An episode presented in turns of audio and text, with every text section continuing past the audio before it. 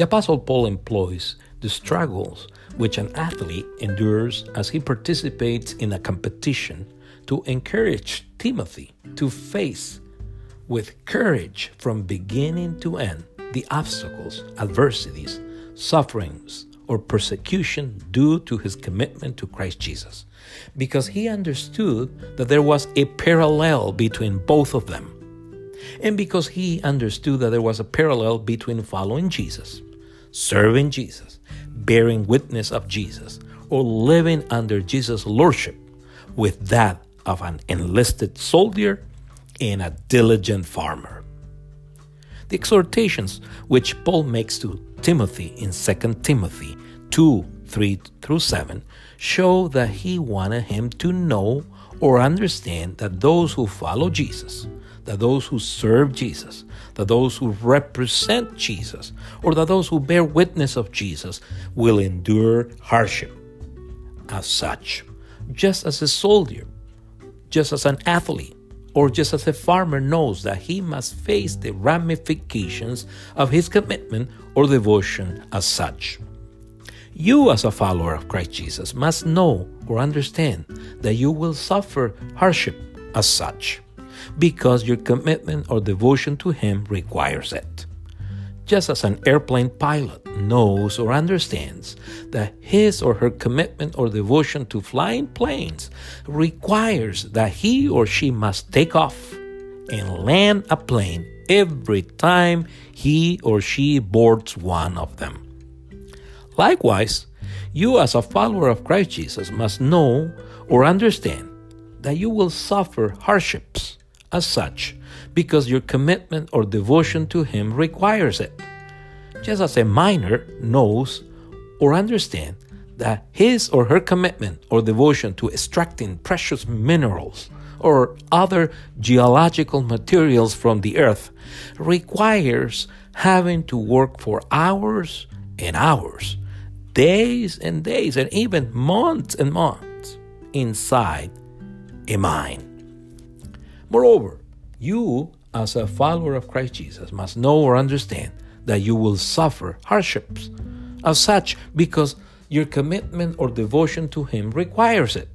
Just as a musician knows or understands that his or her commitment or devotion to playing with agility a musical piece requires having to practice for hours and hours or even days and days. No wonder Paul encourages Timothy to endure hardship as Christ Jesus follower by appealing to a soldier's example of commitment or devotion to the officer that had recruited him.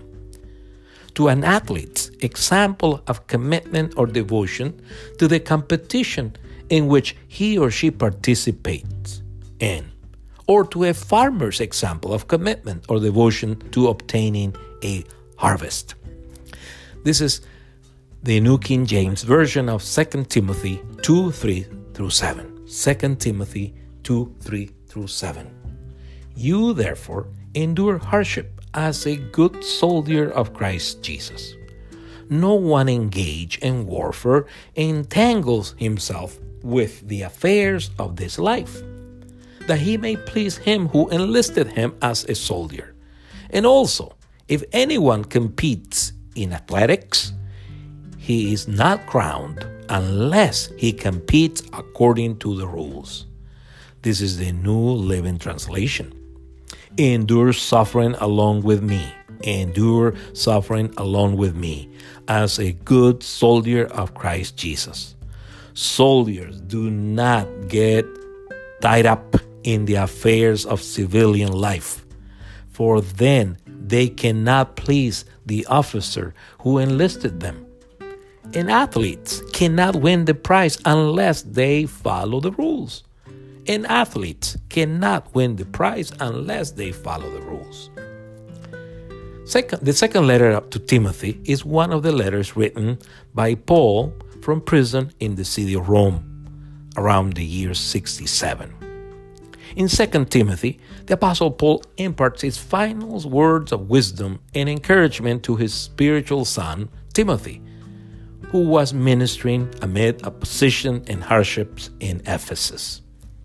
In it also, the Apostle Paul reveals that the time of his departure was near, or the time of his death was near. So he challenges Timothy to fight the good fight of faith as he had done it. The following phrases that Paul uses throughout 2 Timothy show that he wanted to highlight or show what he wanted to highlight or to emphasize to Timothy. Stir up the gift of God which is in you. Stir up the gift of God which is in you. Do not be ashamed of the testimony of our Lord. Do not be ashamed of the testimony of our Lord. Share with me in the sufferings for the gospel. Share with me in the sufferings of the gospel. Be strong in the grace that is in Christ Jesus. Be strong in the grace that is in Christ Jesus. Endure hardship as a good soldier of Christ Jesus. Preach the word. Preach the word. Keep your head in all situations. Keep your head in all situations. Do the work of an evangelist. Do the work of an evangelist. Discharge all the duties of your ministry. Discharge all the duties of your ministry. In other words, Paul stresses how Timothy should respond to God's grace which was upon him because he belonged to Jesus. Paul stresses how Timothy should respond to God's grace, which was upon him because he belonged to Jesus. Paul teaches that recipients of God's grace in Christ Jesus should not be spiritually passive or negligent, but that they should be spiritually active or diligent. Recipients of God's grace understand that they have the privilege and the opportunity to increase their spiritual strength in it believers intensify or strengthen whatever God has bestowed upon them by sharing it with others and by following the example of good teachers, by emulating disciplined soldiers, by imitating athletes who compete by the rules, and by duplicating the efforts made by hardworking farmers who work hard first to be able to share the crops.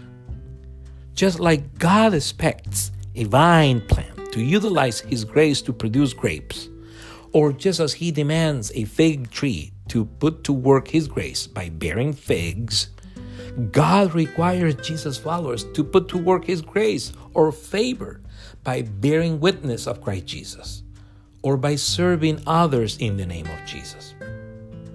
So, those who strengthen themselves spiritually in the grace that they have because they belong to Jesus, they influence, impact, or compel others, spiritually speaking, to follow their Savior to the end.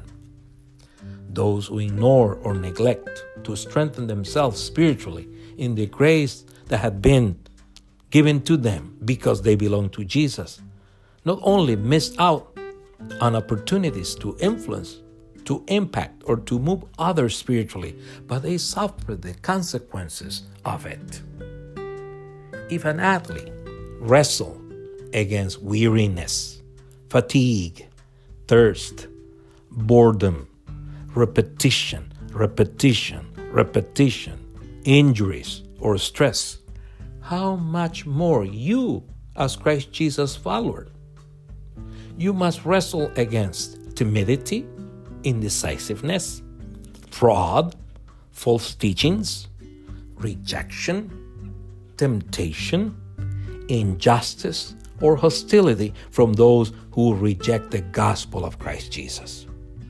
You, as a follower of Christ Jesus, must know or understand that you will suffer hardships as such because your commitment or devotion to Him requires it just as a miner knows or understands that his or her commitment or devotion to extracting precious minerals or other geological materials from the earth require having to work for hours and hours inside a mine. But in due time, he or she will have his or her reward. Amen. God bless you.